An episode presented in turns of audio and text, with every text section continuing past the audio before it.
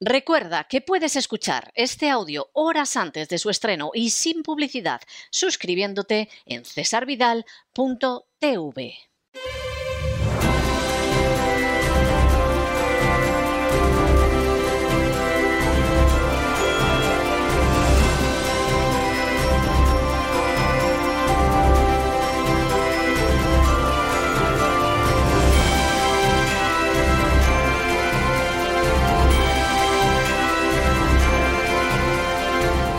Candilejas, Teatro y Espectáculo con César Vidal.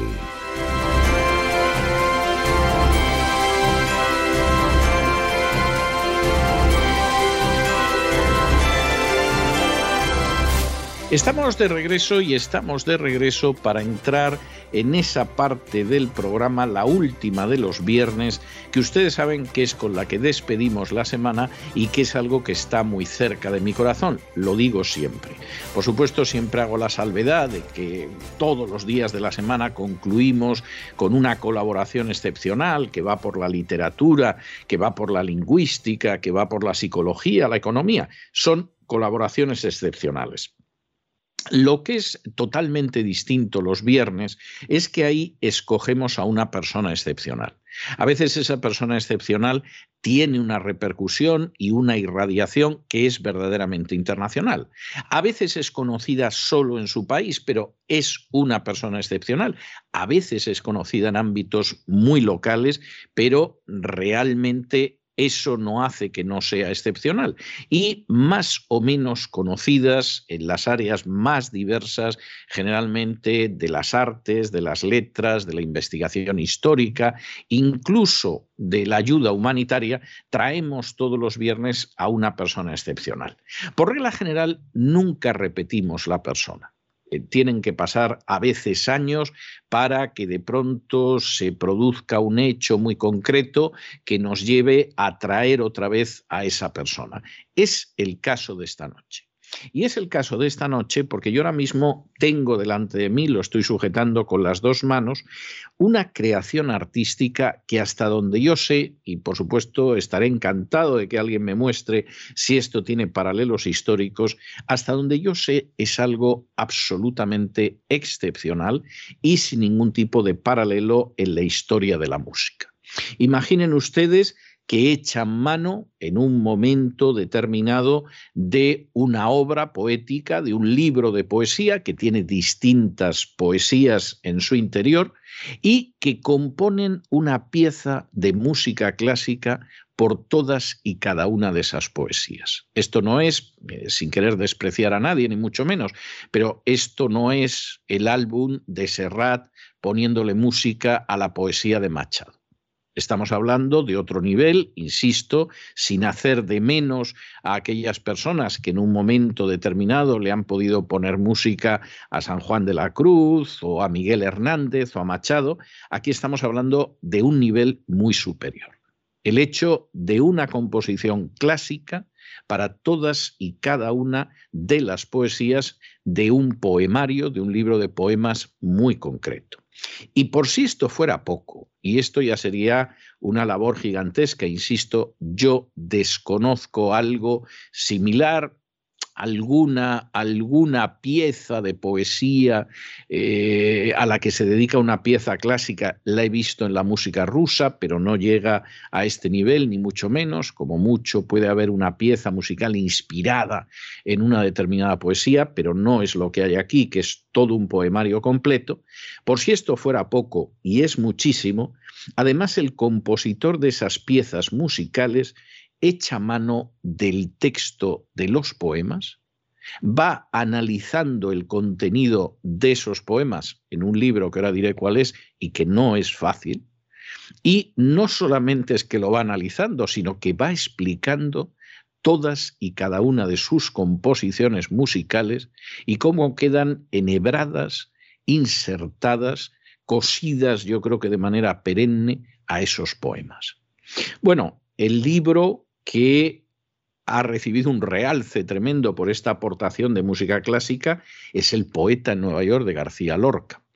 y el autor de esta auténtica proeza, no solamente de la composición de una pieza musical clásica para cada una de las poesías del poeta en Nueva York, sino además autor de un libro a mi juicio, fascinante. Es, es, uno de esos libros que a los amantes de la poesía, de la música y de la simbología les tiene que causar una impresión tremenda. El libro se llama Poeta en Nueva York, teoría y paráfrasis de su construcción musical, su autor es, a mi juicio, uno de los grandísimos compositores españoles contemporáneos. Les estoy hablando de Josué Bonín de Góngora. Don Josué, muy buenas noches, muy bienvenido. Eh, eh, muy buenas noches, don César. Eh, muchísimas gracias por sus palabras y también quiero lanzar unas buenas noches a todos los oyentes. Vamos a ver, primera cuestión que a mí me parece que es obligada, antes de que vayamos entrando en, la manera en que se fue fraguando este aporte artístico que, insisto, yo no conozco paralelos y me parece excepcional. Yo tuve un profesor en el bachillerato con el que me tocó estudiar literatura, que era un enamorado del primer Lorca y que sin embargo decía que poeta en Nueva York no le parecía Lorca que ahí parecía que, en fin, el cambio de aguas a, Federico García Lorca lo había trastornado y aquello era algo que verdaderamente desmerecía mucho de la obra de Lorca, sobre esto se puede pensar cualquier cosa. Pero primera pregunta, ¿por qué Federico García Lorca? Bueno, eh, en realidad Federico García Lorca em, es un, poeta que parte de la, de la lírica un poco gongorina.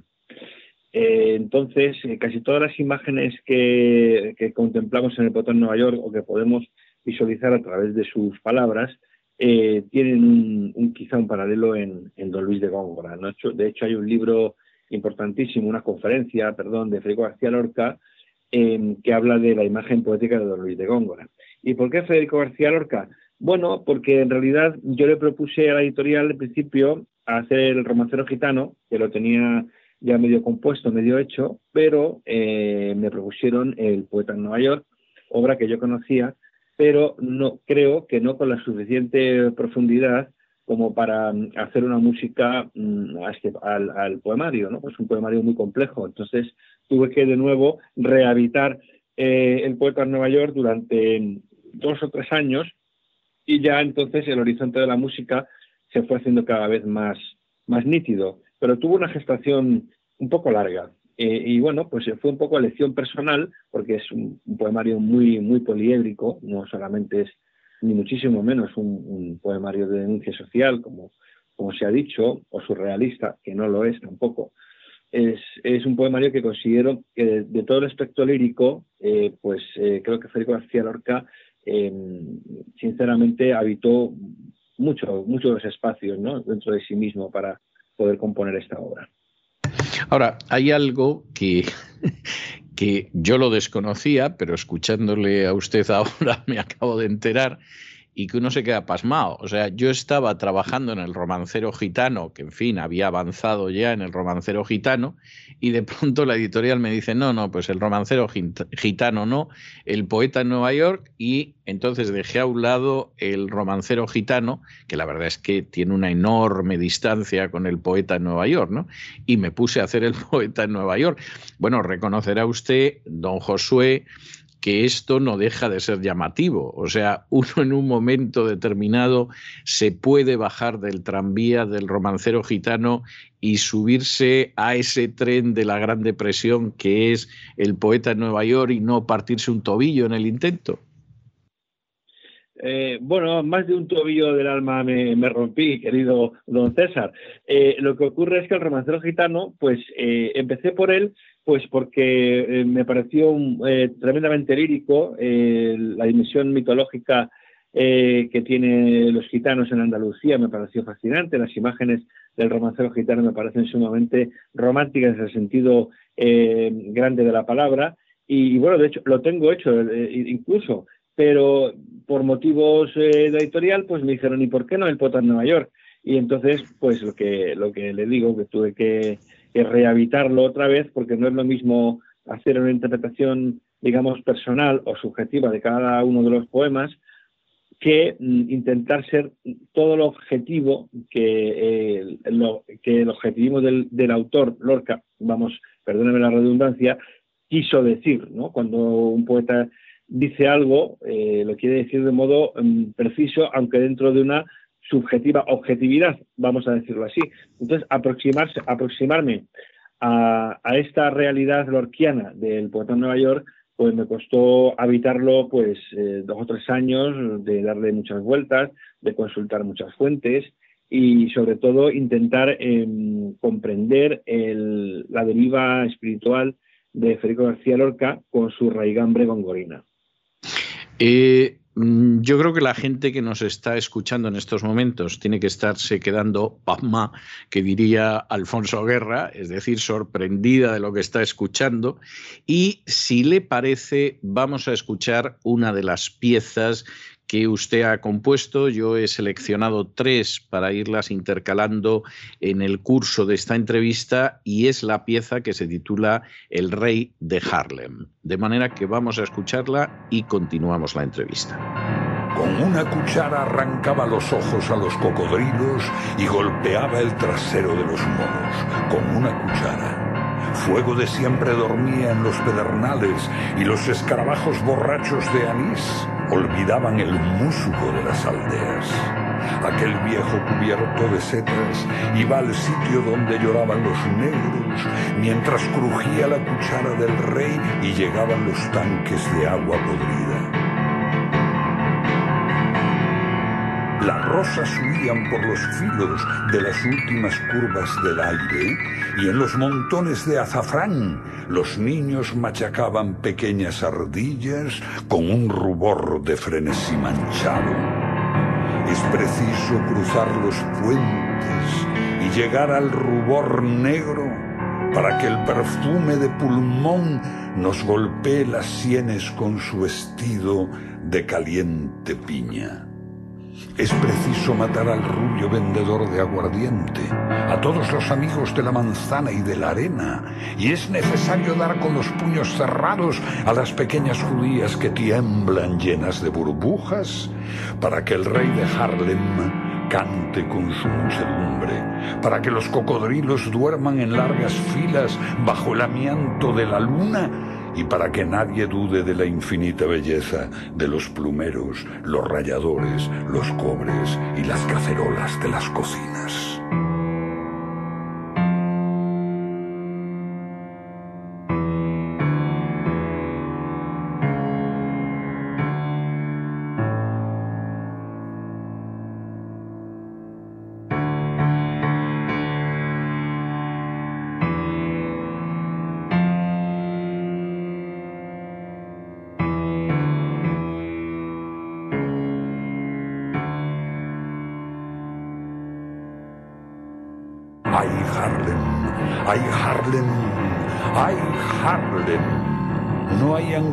Comparable a tus ojos oprimidos, a tu sangre estremecida dentro del eclipse oscuro, a tu violencia granate sordomuda en la penumbra, a tu gran rey prisionero con un traje de conserje. Tenía la noche una hendidura y quietas salamandras de marfil las muchachas americanas llevaban niños y monedas en el vientre y los muchachos se desmayaban en la cruz del desperezo.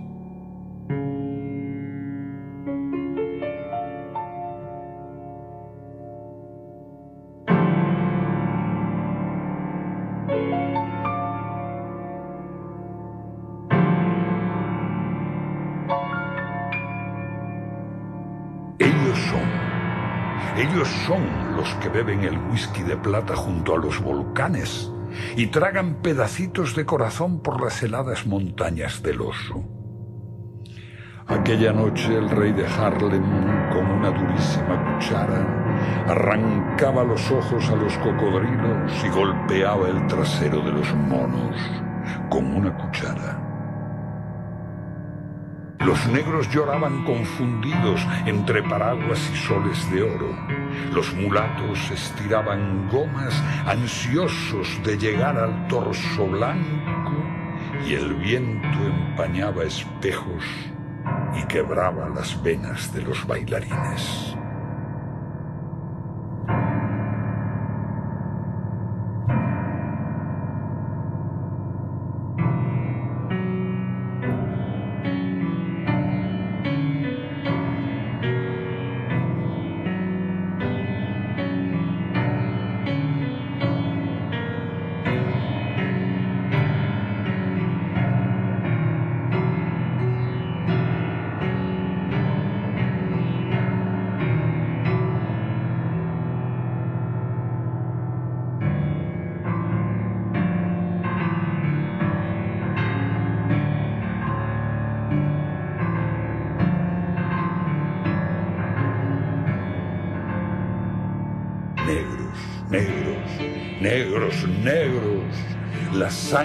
No tiene puertas en vuestra noche boca arriba.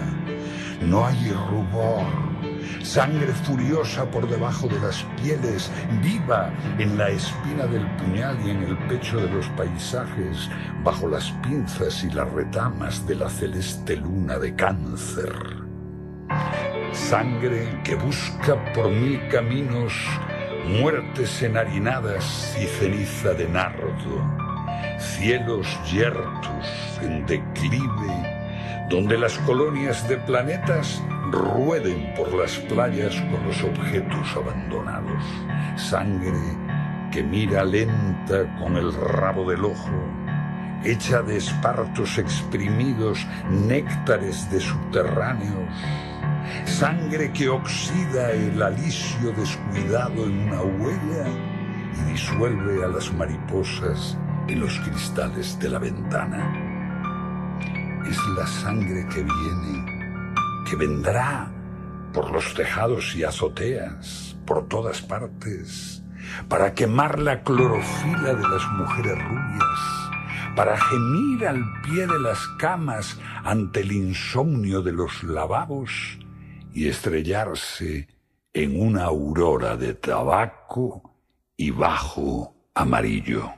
Hay que huir, huir por las esquinas y encerrarse en los últimos pisos, porque el tuétano del bosque penetrará por las rendijas para dejar en vuestra carne una leve huella de eclipse y una falsa tristeza de guante desteñido y rosa química es por el silencio sapientísimo. Cuando los camareros y los cocineros y los que limpian con la lengua las heridas de los millonarios buscan al rey por las calles o en los ángulos del salitre.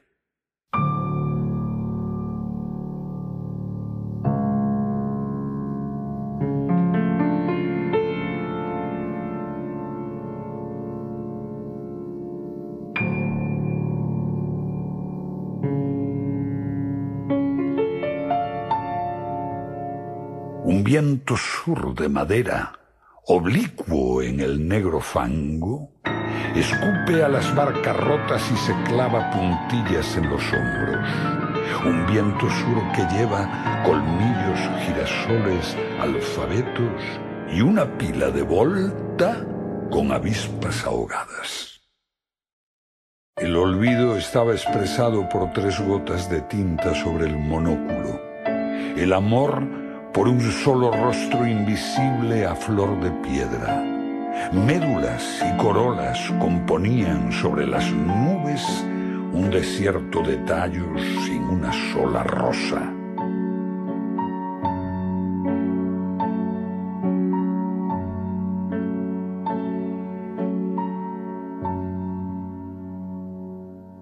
A la izquierda, a la derecha, por el sur y por el norte, se levanta el muro impasible para el topo la aguja del agua. No busquéis negro su grieta para hallar la máscara infinita. Buscad el gran sol del centro, hechos una piña zumbadora, el sol que se desliza por los bosques, seguro de no encontrar una ninfa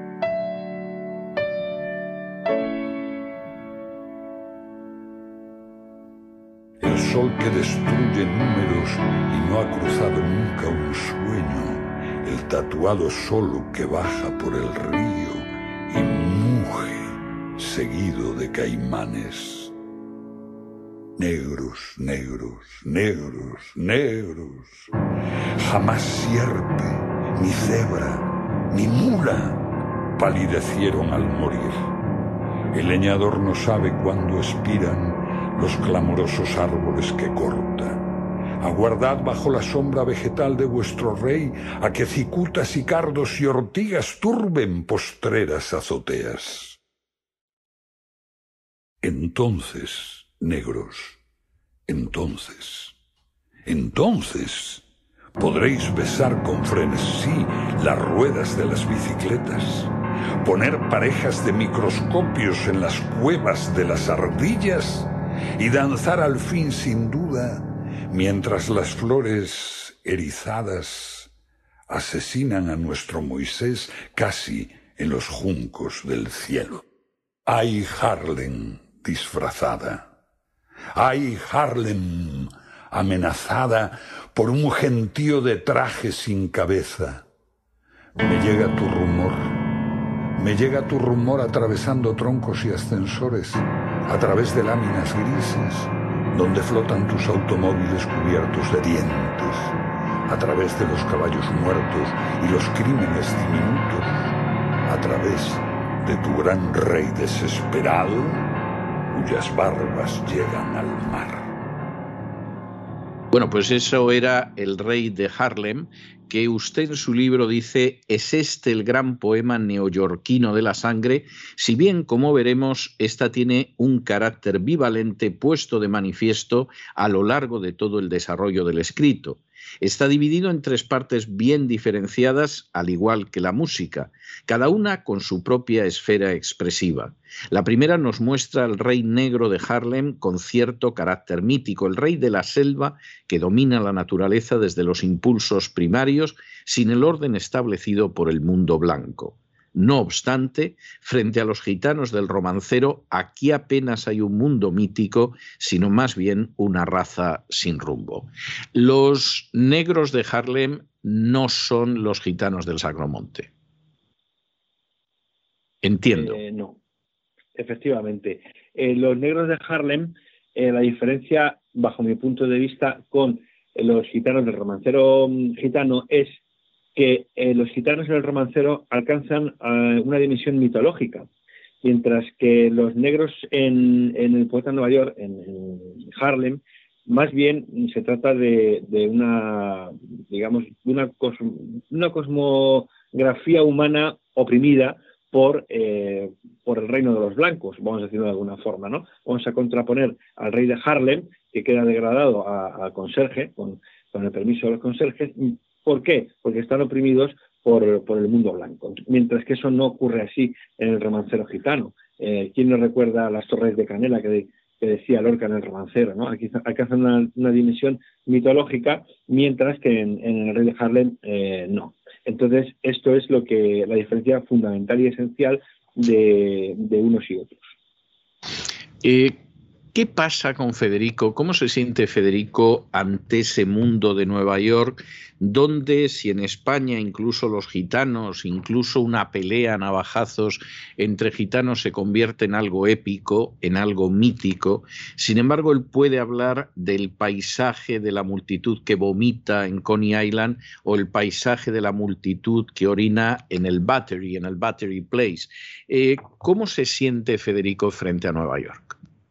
Bueno, es una pregunta muy, compleja eh, porque yo creo que, claro, en Nueva York de 1929 es un Nueva York que tiene, está viviendo unos momentos históricos muy particulares. Eh, creo que, no, que, por una parte, él tenía una contradicción interna de lo que es eh, Nueva York visto bajo su propia subjetividad de un desengaño amoroso, etcétera, etcétera, de una dinámica del mundo que, era también particular, con aquella, sin embargo, grandiosidad, ¿no? una grandiosidad que al verla de lejos, eh, pues, eh, ¿qué ángel oculto llevas en la mejilla, no? Se pregunta en la oda a Walt Whitman. Entonces creo que desde mi punto de vista mm, creo que Federico García Lorca tuvo una alguna contradicción interna con, estas dos fuerzas, ¿no? Que buscaban sus equilibrios contrarios, como dicen en un poema del, el poema Doble del lago Eden. Pues eh, creo que es, que, es eso, que él sentía pues una contradicción interna bastante fuerte por lo que vivía en Nueva York, por lo que vivía interiormente y sin embargo reconocía aquella grandiosidad de, de aquel mundo, ¿no? Sí, yo estoy de acuerdo. Yo creo que efectivamente eh, Federico se siente incluso espantado en algún momento de, de, lo que es esa Nueva York, que además no solo es la Nueva York de la Gran Depresión, que, está empezando a dejarse sentir, sino que además es la Nueva York que todavía no se ha sacudido de encima la Primera Guerra Mundial, la Gran Guerra eh, a esas alturas, ¿no?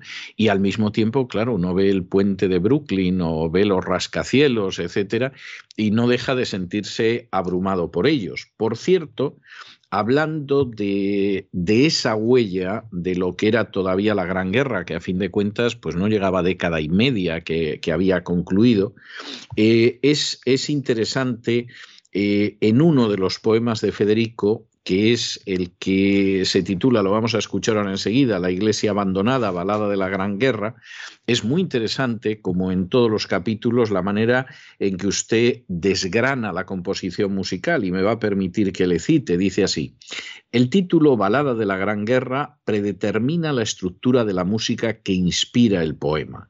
Y esta forma es, siguiendo una lógica musical, la de la balada poética.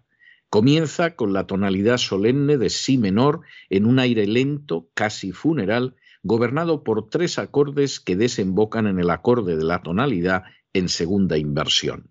La estructura acordal de bajada induce a la reflexión y se puede sentir el abatimiento por la dirección que toman los acordes. Seguidamente surge una pequeña célula motívica apenas un balbuceo basado en la estructura rítmica de corchea con puntillo semicorchea, que tiene como punto de remanso un color de mi menor en el sexto compás. Pero toda esta calma armónica infundida por el poema se ve decididamente rota cuando golpea los ataúdes desde los más profundos bajos del instrumento, desde el averno se diría, se produce una violenta disonancia que es resuelta en la dominante de mí para renovar en un largo diminuendo al ritmo del lamento mi hijo, la atmósfera desesperada del inicio. Vamos a ver, don Josué, porque esto parece para iniciados y uno se queda sobrecogido cuando lo lee, a poco que sepa de música y si no sabe nada, yo me imagino que todavía el sobrecogimiento es mayor. ¿Cómo puede don Josué Bonín de Góngora en un momento determinado estar leyendo, quizá leyendo en voz alta este poema de la iglesia abandonada de Federico y de pronto captar que la composición musical tiene que caminar por esos senderos? Pues esto es una pregunta eh, eh, también eh, muy acertada y muy difícil y muy complicada de responder, porque en realidad todo lo que se percibe, o yo por lo menos inicialmente en música, eh, es en principio un horizonte difuso, un horizonte difuso que se va haciendo cada vez más nítido a medida que la composición tira de uno. Entonces, de esta forma, la, obra va creciendo contigo a pesar de que tú no quieras. Es más, muchas veces te lleva por caminos que, que, no son los correctos, vamos a decirlo entre muchas comillas, para la, para la lírica o la, o la comunicación espiritual de una obra ahí es donde el compositor no le da mucha manga ancha a la, a la música que está creciendo autónomamente, sino que dice un momento, esto tiene que ir por aquí, porque se sale de los cauces expresivos. Si, si dejáramos crecer, mm, en este caso, la hierba salvaje, pues a lo mejor no hubiéramos tenido una, una, iglesia abandonada. Sobre todo cuando uno está componiendo una obra que eh, está imbuido por el espíritu o por la expresión o por la lírica o la cosmovisión de otra persona, como es Federico García Lorca o cualquier otro poeta, tiene un poco que estar eh, acotado por el sentimiento lírico o, la expresión que ese poeta quiso darle a, su, obra. Entonces ahí el compositor, que en este caso es un servidor de todos ustedes, pues tiene que, mm, digamos, cogiendo la tijera, ir podando, ir podando para que eh, la obra queda, musical quede, digamos, en paralelismo expresivo con, eh, con los versos. Pues vamos a escuchar esta iglesia abandonada, letra de Federico García Lorca, composición musical de Josué Bonín de Góngora y reanudamos después de escuchar la iglesia abandonada esta, esta entrevista. Yo tenía un hijo que se llamaba Juan. Yo tenía un hijo. Se perdió por los arcos un viernes de todos los muertos. Lo vi jugar en las últimas escaleras de la misa y echaba un cubito de hojalata en el corazón del sacerdote.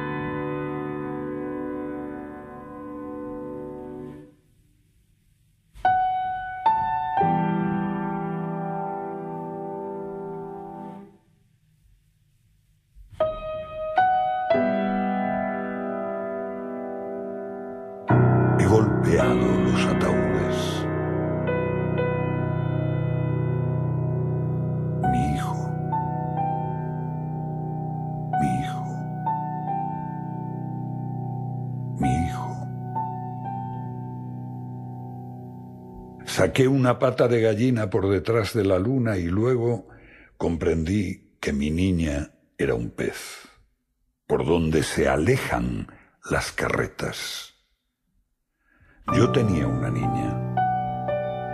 Yo tenía un pez muerto bajo la ceniza de los incensarios. Yo tenía un mar.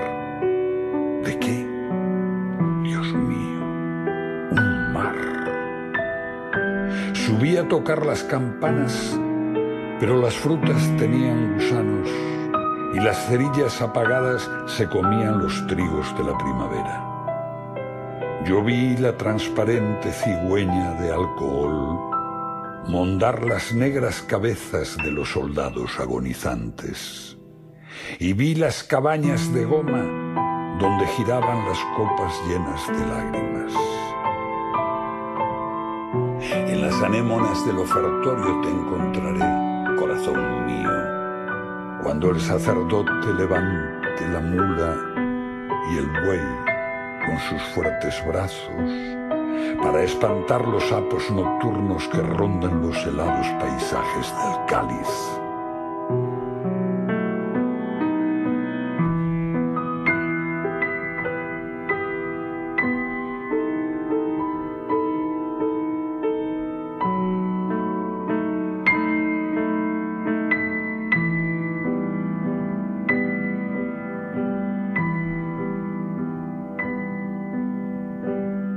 Tenía un hijo que era un gigante, pero los muertos son más fuertes y saben devorar pedazos de cielo.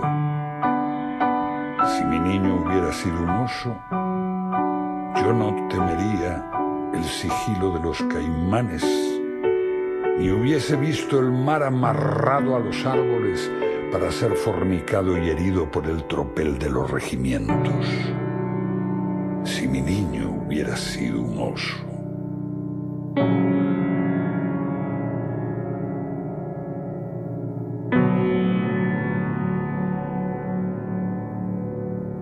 Me envolveré sobre esta lona dura para no sentir el frío de los musgos.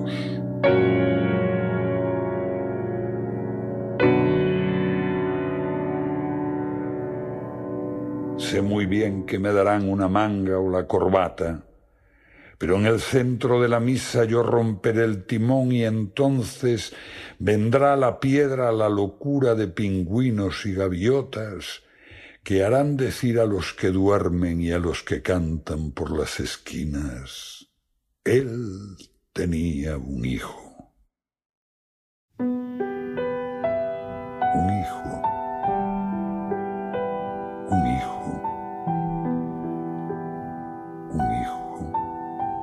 Que no era más que suyo, porque era su hijo. Su hijo. Su hijo. Bueno, habrán podido captar los que han escuchado la iglesia abandonada como esa descripción que da en este magnífico libro, en este poeta en Nueva York, teoría y paráfrasis de su construcción musical, Josué Bonín de Góngora. Es decir, efectivamente, la manera en que va contando, incluso dice, bueno, no era tan difícil porque era la Gran Guerra, no, era tan difícil para él, eh, pero evidentemente es algo que uno se siente hasta no solo sobrepasado, sino incluso sobrecogido. La verdad es que es algo impresionante y yo diría que además es tremendamente impresionante la forma en que traduce en la partitura el simbolismo de García Lorca. Eh, García Lorca es un poeta del que se ha dicho muchas veces que está cargado de simbolismo. No cabe la menor duda de que incluso en sus poemas más a ras de suelo eso es algo que se contempla pero en el poeta en Nueva York esto ya es algo escandaloso. Yo tengo que decir que, este libro de teoría y paráfrasis de su construcción musical de Josué Bonín de Góngora, uno de los aspectos que a mí me parecen, no voy a decir interesantísimos, me parecen subyugantes, es la manera en que va captando el simbolismo de los poemas para explicar luego cómo lo ha traducido, cómo lo ha plasmado en una partitura. Vamos a ver, don Josué, usted es músico. Este dominio del simbolismo de los poemas le viene porque tiene un lejano antepasado que era el rey del simbolismo en la poesía, que fue don Luis de Góngora y Argote, o le viene de su afición, o le viene de que ha pasado muchas horas meditando a Lorca, pero explíqueme cómo puede usted desentrañar todo ese simbolismo que luego traduce en música. Bueno, pues eh, yo entiendo muy poco de, genética. No sé si habrá algún componente genético, si depende de la herencia, del ambiente, pero lo que sí tengo claro es que em, lo he sufrido mucho. Es decir, em, lo he reflexionado mucho, lo he meditado mucho, que es eh, reflexionar con, los ojos del espíritu. Y claro, eh, he estudiado mm, interpretaciones de otros eh, de otros autores, literarios como, García Posada, muy importante. Eh, las mismas, las mismas eh, conferencias que daba Federico García Lorca sobre su poemario y las declaraciones en cartas a sus padres. Y todo esto pues te hace ver el cuadro de forma global y entonces es cuando uno llega a ciertas conclusiones. evidentemente, la imagen lorquiana del tremendo nocturno, que es Poeta en Nueva York, que es un tremendo nocturno, eh, yo creo que están directamente relacionadas, bajo mi humilde punto de vista, con eh, las soledades de Góngora. Si bien las imágenes de las soledades de Don Luis eh, son de otro cariz, vamos a decirlo así, no así la esencia. Creo que la esencia imaginativa de Federico García Lorca y de Don Luis de Góngora creo que son muy, muy, muy similares pero eh, creo que Lorca, con su tremenda erudición e inteligencia lírica, pudo de alguna forma traducir las imágenes de Don Luis de Góngora, preferentemente creo que de las soledades, en, en el poeta en Nueva York pues eso ya es impresionante. O sea, conectar las soledades, que yo creo que es uno de los libros más difíciles de leer de la historia de la literatura española. Eh, difícil de leer fundamentalmente porque está cargado de una serie de referencias, de guiños, de reflejos del mundo clásico, que hay que conocer muy bien el mundo clásico para no perderse. Porque aparte de identificar eh, la referencia al mundo clásico. Luego hay que ver cómo utiliza esa referencia Luis de Góngora. Insisto, a mí Las Soledades me parecen un libro fascinante, pero creo que es de, de dificilísima lectura y tengo la sensación de que muchos profesores de literatura se pierden porque ya esa cultura clásica no, no es tan común, ni, ni mucho menos. Bueno, si además de eso se consigue identificar lo que cuenta Federico García Lorca, desgranar la simbología, que yo creo que sí hay ecos gongorinos en ella, y además ponerle música, esto es impresionante, porque claro, imagínense ustedes lo que es una poesía que dice, la luna pudo detenerse al fin por la curva blanquísima de los caballos. Un rayo de luz violenta que se escapaba de la herida proyectó en el cielo el instante de la circuncisión de un niño muerto. La sangre bajaba por el monte y los ángeles la buscaban, pero los cálices eran de viento y al final llenaban los zapatos. Esto es el inicio del poema Crucifixión que está contenido en el poeta en Nueva York y si le parece bien, don Josué, lo vamos a escuchar.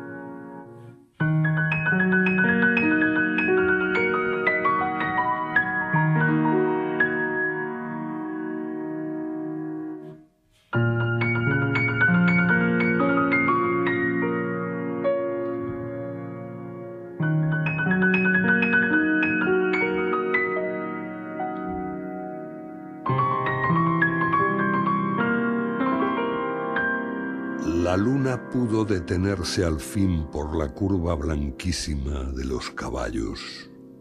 Un rayo de luz violenta que se escapaba de la herida proyectó en el cielo el instante de la circuncisión de un niño muerto. La sangre bajaba por el monte y los ángeles la buscaban, pero los cálices eran de viento y al fin llenaban los zapatos. Cojos perros fumaban sus pipas y un olor de cuero caliente ponía grises los labios redondos de los que vomitaban en las esquinas. Y llegaban largos alaridos por el sur de la noche seca. Era que la luna quemaba con sus bujías el falo de los caballos. Un sastre especialista en púrpura había encerrado a las tres santas mujeres y les enseñaba una calavera por los vidrios de la ventana. Los tres niños en el arrabal rodeaban a un camello blanco que lloraba asustado porque al alba tendría que pasar sin remedio por el ojo de una aguja. ¡Oh cruz! ¡Oh clavos! ¡Oh espina! O espina clavada en el hueso hasta que se oxiden los planetas. Como nadie volvía la cabeza, el cielo pudo desnudarse. Entonces se oyó la gran voz y los fariseos dijeron, Esa maldita vaca tiene las tetas llenas de leche la muchedumbre cerraba las puertas y la lluvia bajaba por las calles decidida a mojar el corazón, mientras la tarde se puso turbia de latidos y leñadores y la oscura ciudad agonizaba bajo el martillo de los carpinteros. Esa maldita vaca tiene las tetas llenas de perdigones, dijeron los fariseos azules pero la sangre mojó sus pies y los espíritus inmundos estrellaban ampollas de laguna sobre las paredes del templo. Se supo el momento preciso de la salvación de nuestra vida, porque la luna lavó con agua las quemaduras de los caballos, y no la niña viva que callaron en la arena. Entonces salieron los fríos cantando sus canciones y las ranas encendieron sus lumbres en la doble orilla del río. Esa maldita vaca, maldita, maldita, maldita, no nos dejará dormir, dijeron los fariseos. Y se alejaron a sus casas por el tumulto de la calle, dando empujones a los borrachos y escupiendo la sal de los sacrificios mientras la sangre los seguía con un balido de cordero. Fue entonces, y la tierra despertó arrojando temblorosos ríos de polilla. Pues ese era el poema Crucifixión transmutado en música por don Josué Bonín de Góngora y como verán ustedes no les estoy exagerando en absoluto. Tengo en la mano ahora mismo esos dos volúmenes que ha publicado la editorial Acal, por cierto, una edición bellísima, la edición del poeta en Nueva York de García Lorca, además va acompañada de unas ilustraciones absolutamente surrealistas y llamativas y luego el otro libro, también dentro de este estuche, que es El poeta en Nueva York, teoría y paráfrasis de su construcción musical de Josué Bonín de Góngora. Todo ello, además, acompañado por un pendrive donde están las canciones, lo cual hace que las piezas musicales, lo cual hace que, en fin, eh, yo no sé si para regalar, yo no sé si esto lo regalaría, pero desde luego sí que es uno de esos libros que te compras para dedicarte a disfrutar y, y a orear el espíritu y a encontrarte con la belleza en múltiples manifestaciones, no solamente la musical y la poética, sino también la erudita, porque, insisto, el libro de Josué Bonín de Góngora explicando cómo ha musicado esos poemas del poeta en Nueva York es un libro fascinante. Adentrarse ahí, bueno, casi casi parece una lectura medio para iniciados, para amantes de la música, para adoradores de la simbología. Es, un libro bellísimo. Tengo que, decir que es una de esas cosas que te quedas fascinado.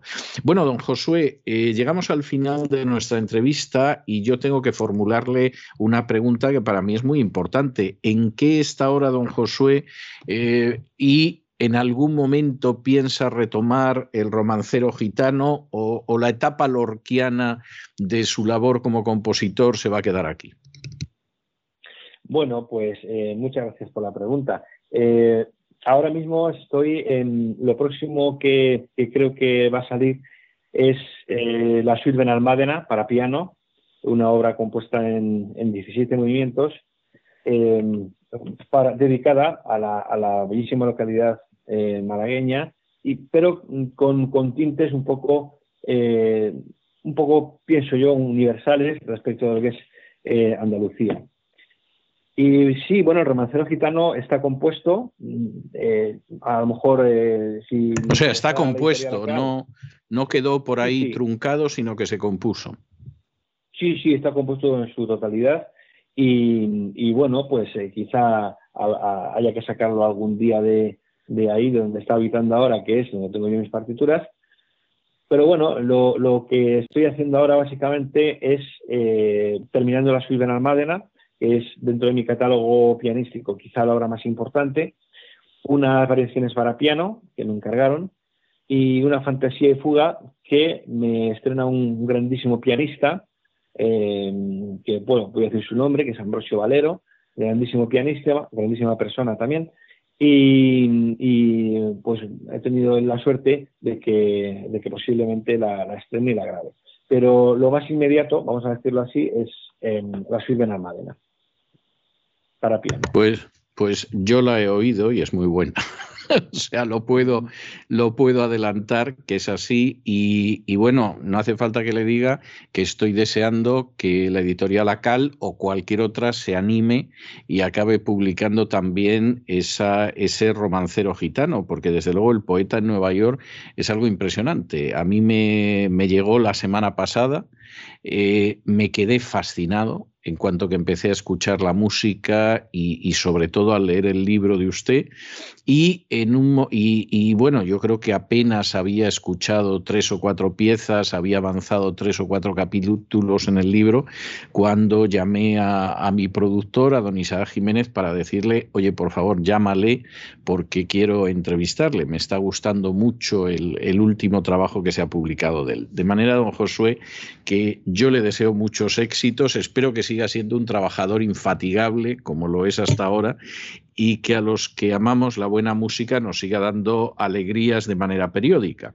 Bueno, como usted ya sabe, porque ha recalado en este programa previamente, eh, hubo una época en que estas entrevistas se celebraban cara a cara en el estudio de radio y en que yo solía regalar un libro a los invitados como una muestra de cortesía, porque siempre les decía que no estaban obligados a leerlo, pero era como una muestra de cortesía por su paciencia, por su gentileza a someterse a la batería de preguntas. Ahora eso es imposible en el ciberespacio y siempre les dejo alguna pieza musical. Y para usted he escogido una musicación que se hizo en su día de Las Morillas de Jaén de Federico García Lorca que cantaba Teresa Berganza.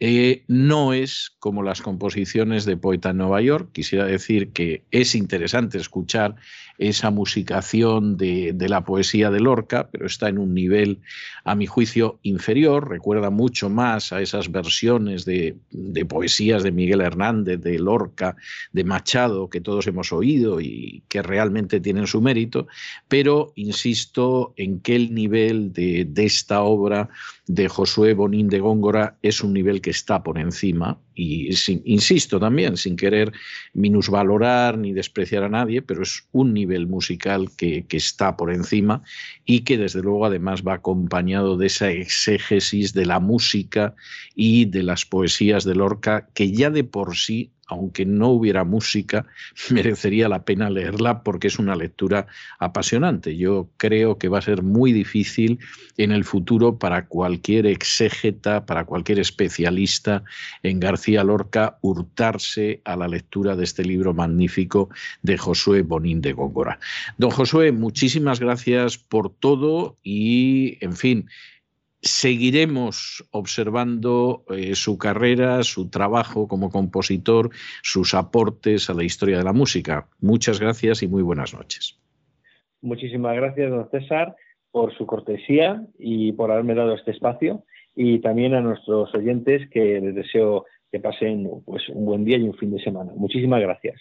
Y con estos compases de esta canción relacionada con una de esas canciones, poesías populares de Federico García Lorca, hemos llegado al final de nuestra singladura de hoy del programa La Voz. Esperamos que lo hayan pasado bien, que hayan disfrutado, que hayan aprendido una o dos cosillas útiles y los emplazamos para el lunes de la semana que viene, Dios mediante, en el mismo lugar y a la misma hora. Y como siempre, nos despedimos con una despedida sureña. God bless you. Que Dios los bendiga.